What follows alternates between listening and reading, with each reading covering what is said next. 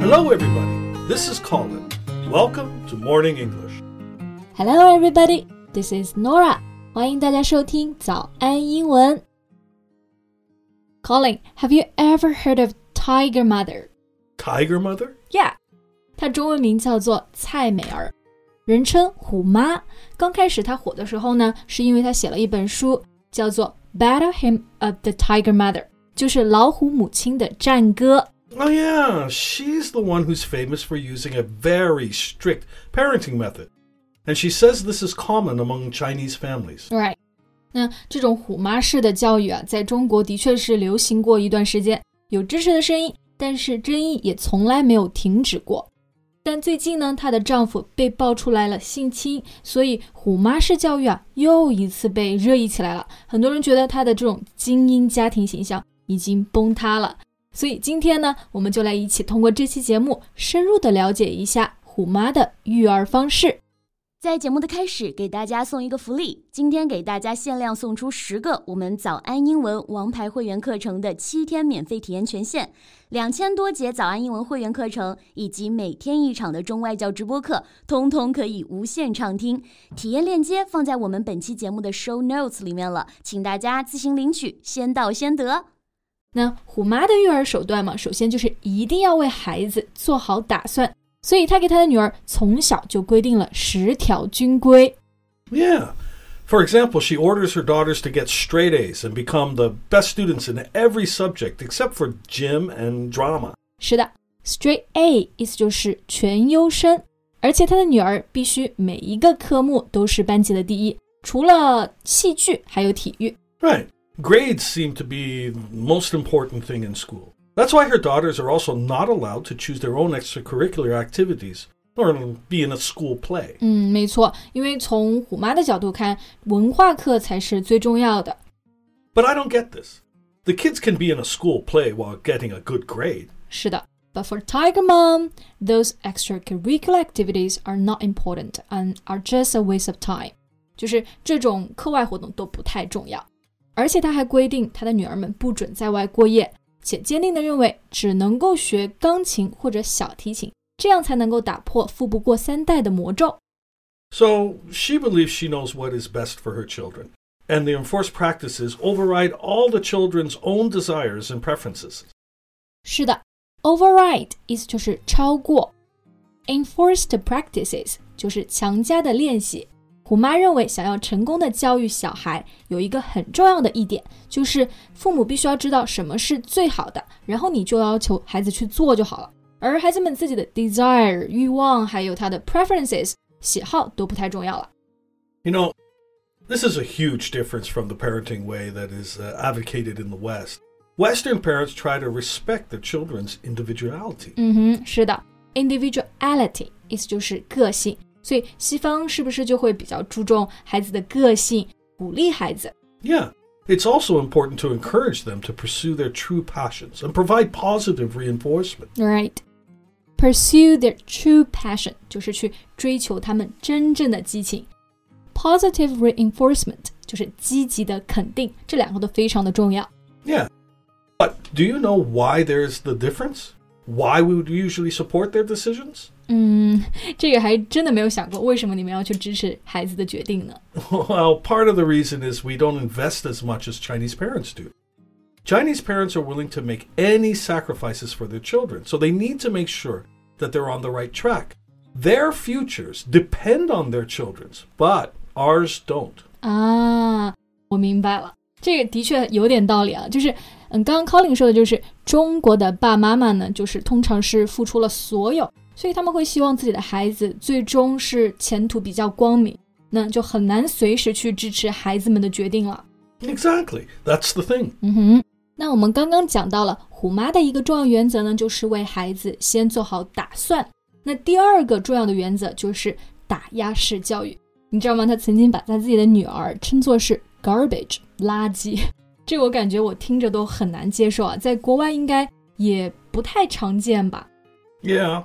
Uh, I think most Western parents are generally very careful not to make their child feel inadequate or insecure. And they're less likely to call their child stupid, worthless or disgrace or any negative word. 嗯哼，那我记得虎妈她自己也有讲到啊，她的丈夫有时候也不能够赞同她的教育模式，就是这种方式是一种 insult，对孩子的侮辱。 Well, to some kids who are sensitive, this may destroy their self esteem. 嗯哼，self esteem 就是自尊。那这一点呢，他曾经也回应过，他写了一篇文章，叫做 Why Chinese Parents Are Superior，就是说为什么中国的父母更加优秀。它里面讲到很重要，就是你们要不理会孩子们的自尊心。yeah. I can see her belief is that their child should be strong enough to take the shaming and to improve from it. 是的，因为他自己的成长环境啊也是非常的严格，他的父亲曾叫他 garbage，所以他觉得那你就应该要被激励到，然后做出努力。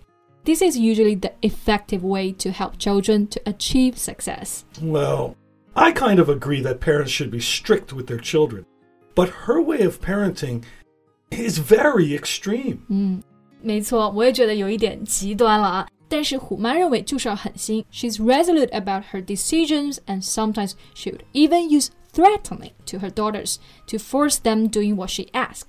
Threatening? How?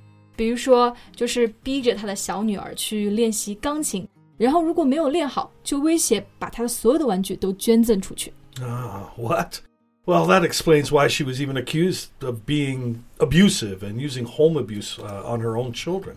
Yeah, abusive 意思就是虐待的， 因为她的做法被很多的人知道之后，就被指控她有家庭暴力啊。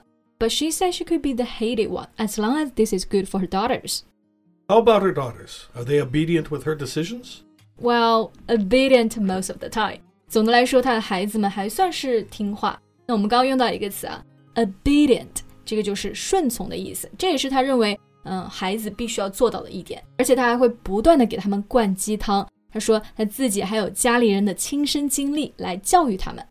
Well, I know her strategy now. Enforced practices, ignoring children's self esteem, and asking them or telling them to be obedient. yeah, and she believes this is a virtuous circle. 这种都是良性循环。 And how about her two daughters now? They both graduated from Harvard University. Well, that's why she thinks her parenting methods are effective. Yeah. It seems to be justified by the success of her daughters. 是的，而且当时很多媒体觉得这种极端的教育方式肯定不会有好结果。不过他现在两个孩子似乎都成功了。 But, you know, there are many people who end up with uh, bad consequences. That's why she can't represent all parents. And her daughters can't represent all children. 嗯哼，虎妈她成功的教育啊，的确只是一个个例。 其实生活中有很多这种不好的例子。 You know, my mom was actually a tiger mom. What really？就但是在加拿大的话，不应该也是教育是以鼓励为主吗？ Yeah, but my mom's not native to Canada, and her culture was a little different than mine. 啊，原来是这样。 Yep. My mom asked me to be a doctor, or told me to be a doctor when I graduated high school. Otherwise, But you're a teacher now. yeah, yeah, yeah, but I was very rebellious. I left home when I was 15 because of this, and I didn't speak to her for ah, more than five years after that. Wow. So I guess an example of the disadvantage of tiger parenting, you can lose your child. 嗯，那刚刚这 Colin 就讲到了一个词 rebellious，这个词呢就是说反叛的。这个其实我觉得对于孩子来说也挺正常的，在这种高压式的教育管理下， 特别是当他们在青春期的时候，如如果没有任何的休息的活动的话，就很容易变得非常的叛逆。而且我自己啊，也就是平时也会喜欢跟着自己的父母对着干。 Yeah. So, you know, the key should be to reach a balance between respecting individuality while also guiding to make the right decisions. 嗯哼，很多孩子都是有自己的个性的， 如果只是一味的去模仿所谓的精英教育，不一定是件好事。好了，那本期关于虎妈式育儿的讨论呢，就到这里结束了。大家怎么看呢？你觉得这种教育方式好吗？欢迎给我们留言哦。Thank you so much for listening. This is Colin. Bye. This is Nora. See you next time. Bye.